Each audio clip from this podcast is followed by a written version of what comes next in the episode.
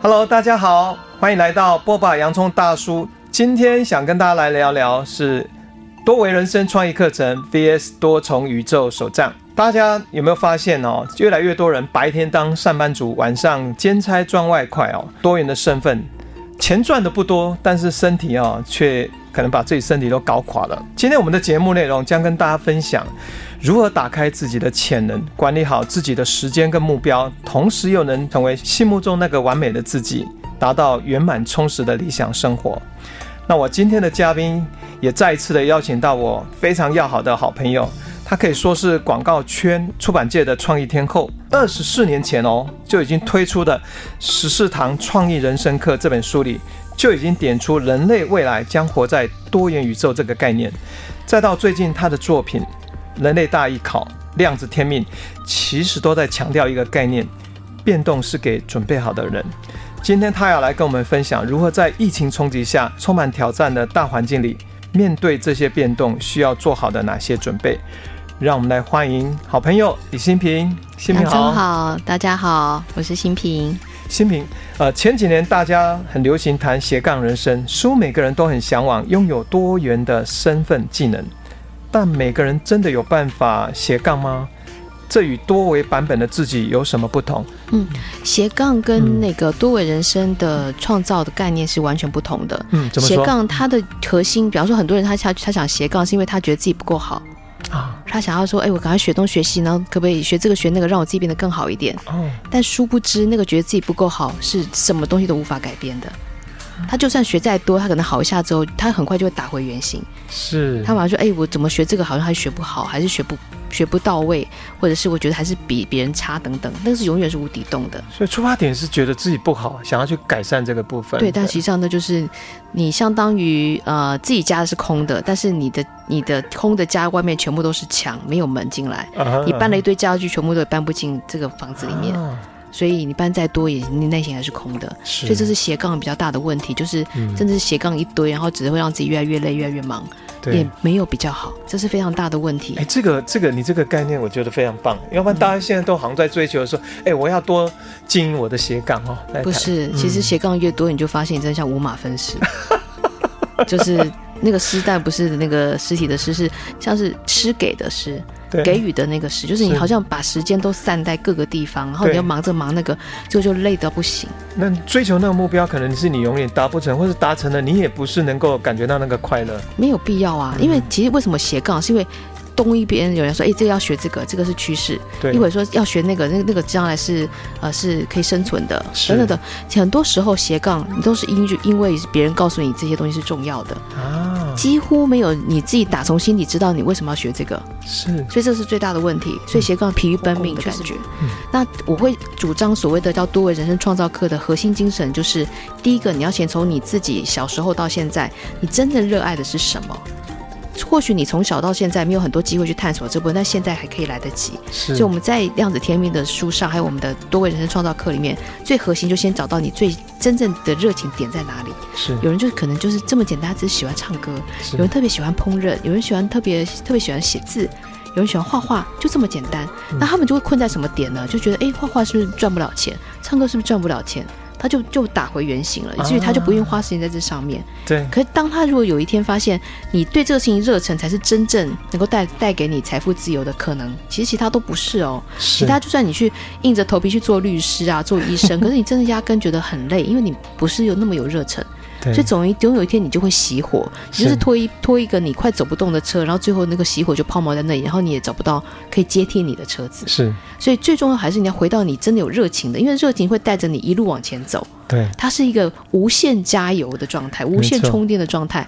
那那个东西才会带你到走一条你非常独特的路，而且是一个你觉得生命是有成就感的。嗯，这个成就感就是有钱没钱你都不会改变你对这做这个事情的热忱。对，非常重要。对，这才不会因为有钱你就不做这个事情，也不会因为没钱你就不做这个事情。是，那这个才是生命中真正扎扎实实成就。这个叫做天命。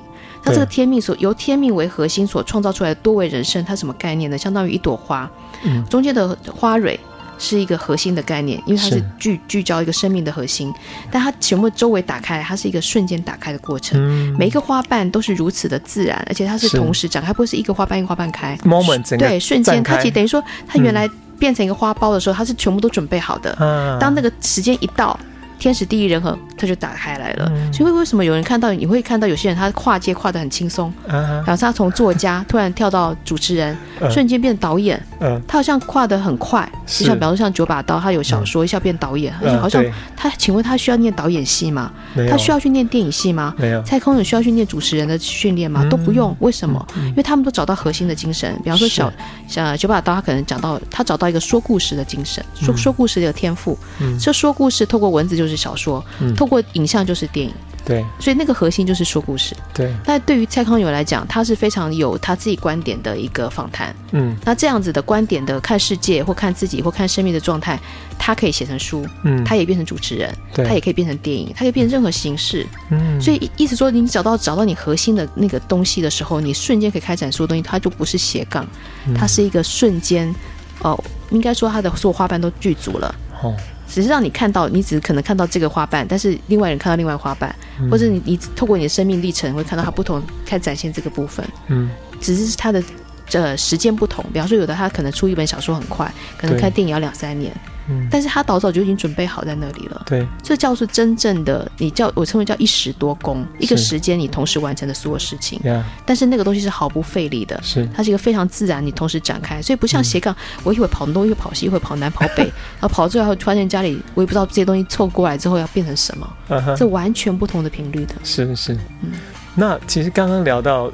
心里很简单的把这个从一开始怎么去发现热情哈，那从热情里面的话持续的灌溉，然后找到自己的天命，然后再活出所谓的创意人生。那个我觉得非常喜欢刚刚讲那个含苞，就是整个绽放开来那种 moment，、嗯、一时同工是吧？一时多功，一时多功。对，对我觉得这个形容非常棒。好，那我就有个问题是说，其实一开始也有很多人，他们真的找不到他们热情，他会跟你说没有，我找过，但我找不到。那像这样的人怎么办？嗯、我觉得是他自己不愿意耶，嗯、就是他他的确是有，但他不相信那东西会变成他的天命。是他，我不相信他小小到大，他没有喜欢过任何东西。可是当他不自信的时候，嗯、他觉得啊，这个应该不是吧？因为这个我也做的不好，哦、他会不自信就把这个东西打压掉了。呀，或是他有比较，觉得这个自己没有别人好。其实没什么好比较的、啊，因为大家也没有什么好比较，每个都是独一无二。然后，对，所以自信是。整个要养天命的最核心的东西。对，如果你没有自信、没有勇气，那就养不出来。是，所以首先新平在讲，其实我们每个人都是独一无二，总是在我们的这一生里面，我们都有一些属于自己独特的一些所谓天赋哈，嗯，这些。然后我想回应你是你第二部分关于热情，你一定有很多学生或是很多上课的同学，他们。找到了，但是他们很快就啊，这赚不了多少钱就退缩了。那你看我那时候，你看我喜欢音乐，那我在高中就发现说，我音乐我喜欢，可是还有别人比我更好的，我要成为音乐家好像不可能。那我那时候也可以选择退缩，就是论，呃，练交大，然后成为一个理工的专业人才。可是后来我就觉得，我就是喜欢音乐，音乐就是有热情。然后我在这条路就慢慢摸索。哎，就没想到后来，你看我现在开唱片公司，我成为一个音乐的推动者、分享者。后来我自己现在也创作音乐了。那我一直处在这样一个热情的一个生命的向度。我并没有说一开始发热情就因为评判说他赚不了钱，我就把它放弃了。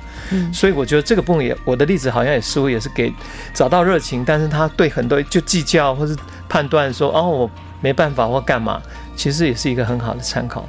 应该说，每个人的热情，它最后是可以发展到无限的，是，完全没有任何边界可言。对。但如果你的你的不自信，其实会把你的就算有热情，也一下就挡掉，就像是你带一个蜡烛就把它盖掉。对啊。像你那么喜欢音乐，其实后来发展成风潮唱片，对。然后后来得格莱美，我真的就是非常天命级的一个指标，也都是一路带着你。你的热情，然后你从来不会因为怎么样而改变你的这个想法，嗯、所以我觉得每个人找到自己核心的部分是很重要，而且这个核心一定是跟创作有关，对、嗯，绝对不会是技术性的东西，因为未来所有的技术一定迟早。都会被 AI、大数据或者是人工智能，嗯、或者是机器人，全部都会被取代掉。嗯，那请问剩下的是什么？全部都是创造啦。是，大家尽早回到创造者的身份是非常重要的。好，那在那个从那个找到热情所在到活出所谓的这种创业的人生，心里有没有什么样的一个，就是在工作坊有一些方法来带领他们慢慢走向这样迎接一个所谓丰盛的人生？我会先带大家做几个重要的课程的，因为总共有十三堂课。对，然后会先让大家先找到自己原来喜欢什么，哦、先把这几个点抓出来之后，然后就用最大的小，我会。应该说，请他去找这个他这个喜欢的这个热情的典范人物。对，比方说，我最近因为看了席琳迪翁的那个《爱的力量》的那个纪录片，也看了《猫王》的纪录片，是。就就电影的这个部分，然后你就发现，其实他们都是很早就知道自己喜欢音乐，很小的时候就知道自己喜欢音乐，就算再多人跟他。反对他或者给他各种信息，他就是不会改变。是，那我们就是要去看到，透过这些典范人物，把自己的这个热情，能够把这个火再烧旺一点。嗯、对，你可以看到他们从小时候到现在，也有一段跟你类似的经验。可是人家突破了这个恐惧跟不自信的时候，他到达现在舞台这个位置。所以我们需要有一些典范人物来让自己加这个柴火。嗯，然后加完柴火之后，你就开始画自己的所谓的多维人生蓝图。这个多维人生蓝图是一定要有一个核心的身份，是然后你主要核心是唱歌。作曲或者是写作，像我的核心身份是我很喜欢用创意的方式看人生，是倒还不是写作这件事情，啊、因为写作只是这个的发展的其中一个花瓣而已，嗯、所以我就可以开展出各种面向。所以我会教大家在课上教大家先找到你的核心的那个火炉跟主要的花蕊，是找到之后你怎么样帮自己添添加柴火，柴火之后，然后你再从这个点上拉高之后，从上往下看，那花瓣有可能是什么？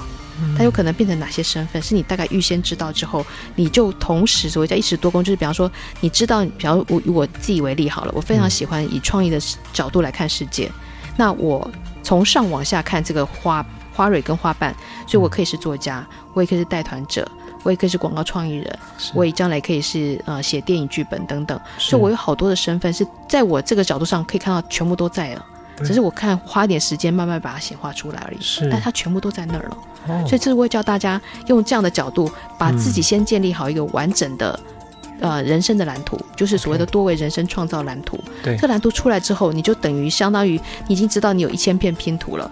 你今天把灯打到，先打到这个区，再打这个区，等到全部的灯都亮了。对的，完整的视野你要先看到，你才知道你现在在做哪一个拼图，在做哪一块，才会有所本，你才是心是踏实的。是。但如果你都不知道整张图会是什么状态的时候，你就会东一个西一个，然后最后就觉得，哎，有人说这样就去那，有人说这样就跑去那样的时候，你最后就是什么东西都聚焦不了。嗯就相当于我常会举个例子，就是呃，你到每个人的树下去把树叶通通收集起来，也拼不回你一棵活生生的大树。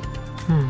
你还不如好好扎扎实实种一个种子，好好把这个树慢慢把它养大。对，它不用去跟别的大树比，它就是好好种出来，它有自己的根，有自己的枝叶。对，它假以时日，它也会变成大树。对，但是你知道那个过程，是但是你去为了急，赶快把那些树叶全部拼起来，去拼出一个大树，它明天后天就死光了。嗯嗯嗯，就这个意思。所以当发现了自己可以。这样，像你刚刚讲构建自己的那种蓝图的时候，嗯，那你刚才形容用种子到长成大树嘛，那中间就是要持续去灌溉它。对，我会用各种方式扩展他自己的很多的想象，就一边拆一边建，有谢有补嘛，就是一边拆掉他的木马信念，一边是放进他更大的视野。就上次会讲都相当于像隧道效应，就是人们如果在隧道的话，永远就只觉得。你只要出隧道就好，对，你的视野就这么一点点，对。但如果你的视野是离开隧道，你会发现是海阔天空，是。完全是展开来的，是。所以我会有建立几套模组或者是一些系统的方式，是告诉大家说，哎，比方说你可以先找一下你的人格面，光明的部分是什么状态，暗黑的部分是什么状态，好，然后在这个光明跟暗黑之间，这个这个所谓的呃纵轴里面，你可以发展出哪三到四个不同的身份，嗯，那你的核心身份是什么？所以，我举例来讲，嗯、我的光明，比方说，我的核心身份是创造，好了。对。那所以，创造本身，如果你仔细去研究这个特质，它可能有些是有一点反叛，是。然后有一些是呃不不符合是就是所谓的框框条条规矩对标准，但是就是因为这种创造力，所以它会让我有无限的感觉。然后，但是我如果把它拉到所谓的比较光明版，或者所谓的大我版、大爱版，或者所谓的量子天命等级，我应该最大最大的天命就是我要协助所有身边的人能够找到他自己的天赋跟天命，嗯、这是我最高的使命。就是从这个这个中间的轴，我自己怎么完成自己，去拉到我能够带着大家完成这个，就叫做光明版的自己。是。然后所谓暗黑版自己，就是因比方说，因为就是因为我跟大很多周围的人是不太。不太一样的。嗯，所以我也可以变成是很挫折的状态哦。比方说，我为什么老是觉得格格不入，然后大家觉得我很怪等等。嗯，我有可能也会有暗黑的自己。那这暗黑自己，并不是说就把它忘了，或者是把它硬要变成心灵鸡汤，变成正向思考，不是。嗯，我要百分之百承认这个暗黑的力量之后，嗯，我就要从这个暗黑板去写出，去转换出一种特别的能量出来。就因为我要从受挫的经验，从我觉得自己格格不入里面去找到如何自己给自己自信的力量跟勇气。这个整个过程，就是后来我写出很多创意书、十四堂人生创意课等等。我是怎么样从自己被打压或者是被被否定的状态，完全活出自己的自信。是这段不就是一件很棒的过程吗？对呀，对。所以这段过程，它才让我完成自己，然后才可以升到说，我才有办法去触动大家每个人的天命的。天命或天赋的这个热情，嗯嗯、所以这整个从光明跟暗黑之间，就像太极，你你不能偏废任何一个，嗯、你就是因为有暗黑，就像是像 Oprah，他也有他黑暗的，是白天。好黑夜这样子，就像有冬天也有春天，对呀。所以像 Oprah，他有一些可能小时候被家暴的经验，但他现在是一个非常棒的人。他协助他出出资办学校，协助很多弱势的女子，她自己能够将来帮助更多的人。她协助很多被家暴的孩子，是。然后跟呃那个呃所谓的医生对谈，怎么样？这些家暴孩子怎么在脑部受到创伤？怎么样做疗愈等等？是。所以所有过去的创伤经验都是礼物。是啊。这就是暗黑化成光明版的自己。我就非常喜欢你讲这部分，就像你描述那个树，树有树上长长得那么高，可是树底下根扎得越深，它一样可以长得越高。那个那个向度可以是的，哦，暗黑到光明，你看能够越能够接纳，越能够去去发展的话，它活出的向度就越大。对，就是你越深入你的内心，嗯、你才有办法长出更高的，就是更相对应的那个树枝跟树干，是就是如正是如上亦如下，如内亦如外的状态。嗯，所以这就是后来因为。这个课程，我们就同时也发展了手账，就是多重宇宙手账。对，那这手账其实就是一般的手账都是线性的啊，你就几月几号几月几号你做什么这样子。嗯、可是我们不是，我们是等于开七重，你等于是同时要七个身份出同时写哦。是，所以你有光明版的自己，暗黑版的自己，还有你所设的四个平行身份。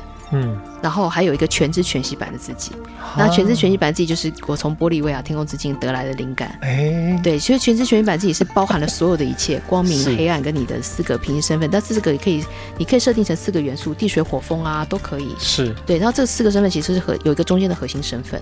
嗯，这个多重手账它的概念很棒，就是说，然后你今天看了一部电影，然后你同时想啊，这部电影的这个部分。很能够启发你光明版的自己，对。那这部分很启发你暗暗黑版的自己，对。然后这个部分很启发你的平行身份的哪一个身份自己？是。所以你是不是同时一个一个电影就养了你三个身份到四个身份以上？是。这叫一时多功。嗯。比方说你可能现在是作家，你可能未来潜在是导演。对，或者或者是未来可能潜在还没有被发发掘出来是剧场导演，嗯，但是因为你看了一个呃，比方说好赖声川的《如梦梦之梦》，对，哎，你突然触发你要写一部你自己的小说，对，好，那这个东西可能显化比较快，因为可能你你现在就是作家，但是它也显化你未来当剧作家的可能性，嗯，所以你必须要把七个身份先建立出来，对，哎，你可以把七个身份先建立出来之后，你就同时养了这七个身份，就相当于你放一个种子进去，其实它种子里面藏的就是一棵大树的蓝图。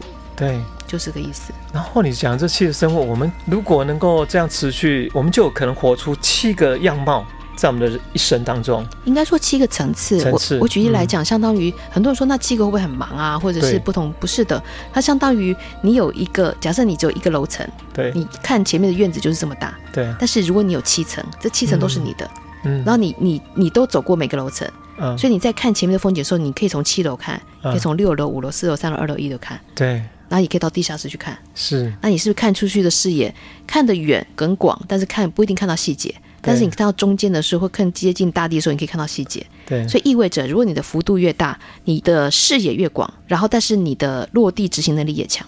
嗯。我非常喜欢你形容那个全视角，就像你说那个镁光灯，我们一直看那个表演都是打在一个焦点上面，嗯、可是从来没有看到说，其实它的左右前后哈，就是如果从上这样打下去，那就一个全视角。嗯、所以你在形容的部分是我们汤州。处在一个单一线性啊，我大概只能过，比如我就是一个一个丈夫，我就是一个老板，我只能过这种身份，然后把自己局限住。嗯、事实上，我们有好多的可能性，透过刚刚讲那个多重手杖嘛，嗯，多重宇宙手杖、呃，多重宇宙手杖。那宇宙代表就是啊，我可以架设很多人对宇宙的部分，像最近这样的电影不是那个妈的多重宇宙，对多重宇宙，然后再聊就你可以同时有不同的身份的自己，是的，那相当于就是你手上有很多的。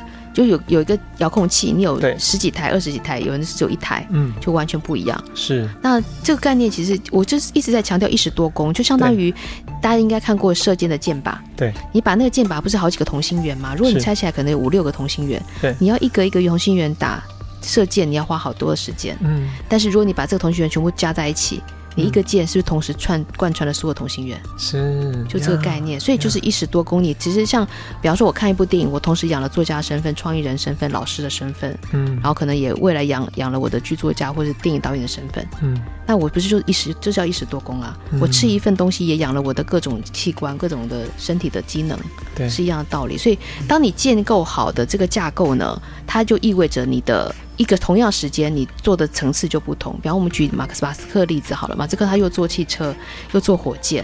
对，还做隧道，对，还做隧道，然后还有放组合屋，嗯，好绿能，然后差一点要把 Twitter 买下来，要做一个舆论的那个媒体的，对，所以他脑袋里已经有好几个不同的自己 同时在发展，是是，所以对他来讲，他的一天就是可能六七个身份同时正在进行，是的，他在看一个局势的时候，他想说，哎，这个跟绿能的关系是什么？对，这跟那个呃，比方说跟太空的关系是什么？等等，那。他是不是一天就我们的每个人一天都是不同？是、啊，我们每天可能担心的是同一件事情，只做一个身份。是，可是如果你这个七个身份透过我们的课程跟架构架出来的时候，透过手上架出来的时候，那你就会七个身份看世界。你第一个你的厚度。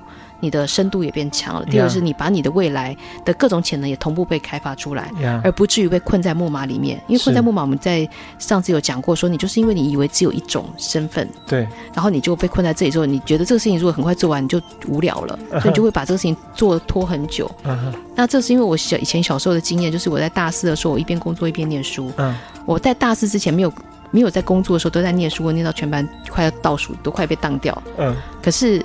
而且事情都是拖到很后面。可是当我大四在一边工作一边念书的时候，我居然成成绩是全校第一名的，就是有个唯一的奖学金。哇！但是我念书时间是最短的，是因为我花花我每天要花八到十个小时要工作。是，所以就发现人真的蛮。就我啦，我说我自己蛮犯贱，嗯、就是时间越短做的越好，嗯、所以我这才让我自己有这个概念说，说其实当你有很多事情同时要做，而且你也知道有最重要的事情要做的时候，你真的不会花很多时间在那些无聊的琐碎事情上面。谁谁谁家的停车位占了你家的格子，这种无聊事情都不会去管。我们把心里整个专注在我们想要去完成的、嗯、想要去过的生活，这也是回到。呃，我我自己常讲说，我们怎么活出丰盛的人生？那其实新平的这样的设计是，人可以透过透过这样的练习，不管是我们刚刚讲多重宇宙手账哈，对，这个创意在你的课程设计，其实应该是可以帮助我们从发现刚刚讲的，从一开始发现自己热情，到找到自己的天命，到像花苞一样整个绽放，活出每个花瓣。不同的身份，然后来建构自己丰盛人生。那谈到这里，也希望说新民可不可以来跟带领大家来做一个多重宇宙的身份的这个冥想，和多重宇宙的冥想这样的一个状态。我们等一下就来做这个冥想。好，好。嗯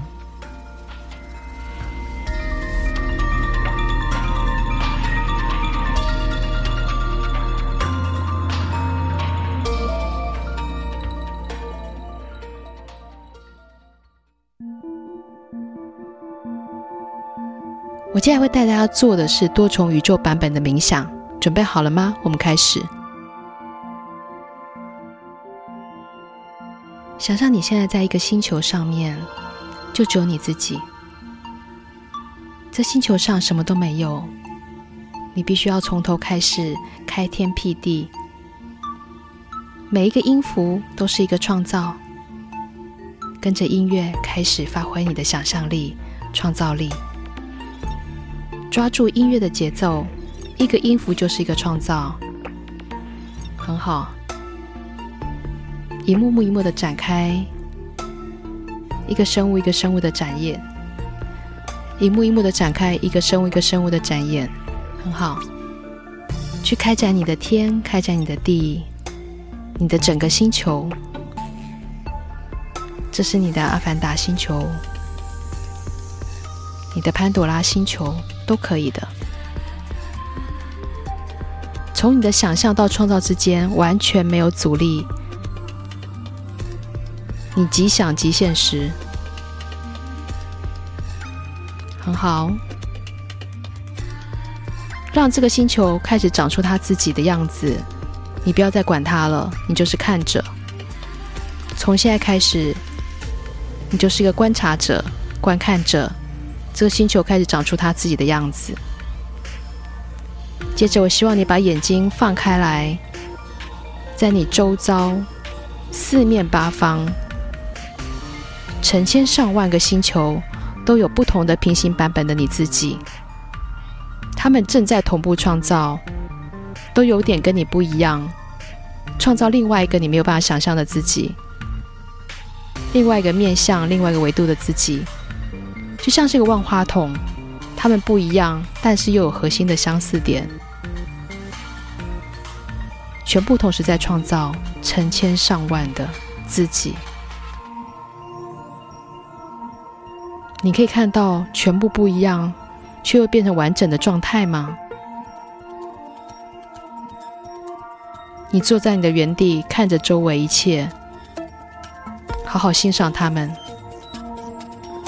你就像是坐在万花筒的中心，看着全镜像创造。看着他们在展演自己，每一个星球都不一样，每一个版本的自己都不一样，你才会知道自己如此的丰盛。带着你最大的想象以及超越想象的视野来看你这一切，记得，他们都在你之外，也都在你之内，全部都是你。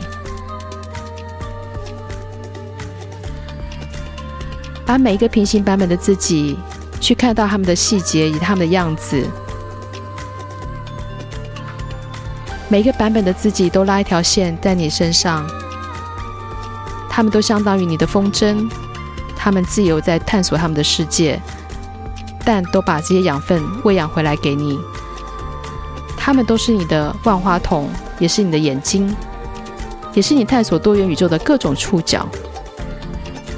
跟着音乐开始让它触动。去探索各个方位、各个面向、各个维度的。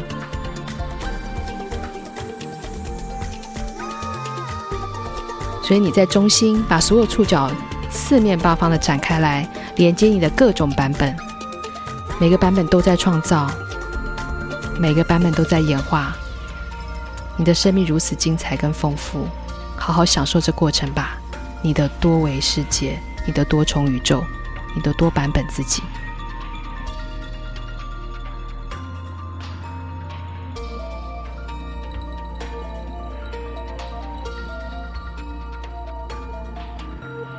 刚刚我们做完这个多重宇宙冥想哦，我想大家我们跟着新品学习到怎么看见多重宇宙的自己，并且学习一个能够让自己穿越多重宇宙的方法，去达到自己想要的目标，做好疫情时代下的准备，活出丰盛的人生。所以节目之后，也请大家可以多多练习。喜欢我们的节目内容，欢迎订阅收听，也别忘记到蜂巢音乐心灵课程粉专按赞关注。我们下周见喽，拜拜，拜拜。那这首音乐是由配乐家陈依婷以及陈映之所共同创作，收录在《微型星球》这张专辑。这张专辑是由跨界音乐制作人徐曼璇发起的音乐计划“宇宙拿铁”。专辑曲风融合电子元素。开创当代疗愈舒压的全新体验，希望你也会喜欢。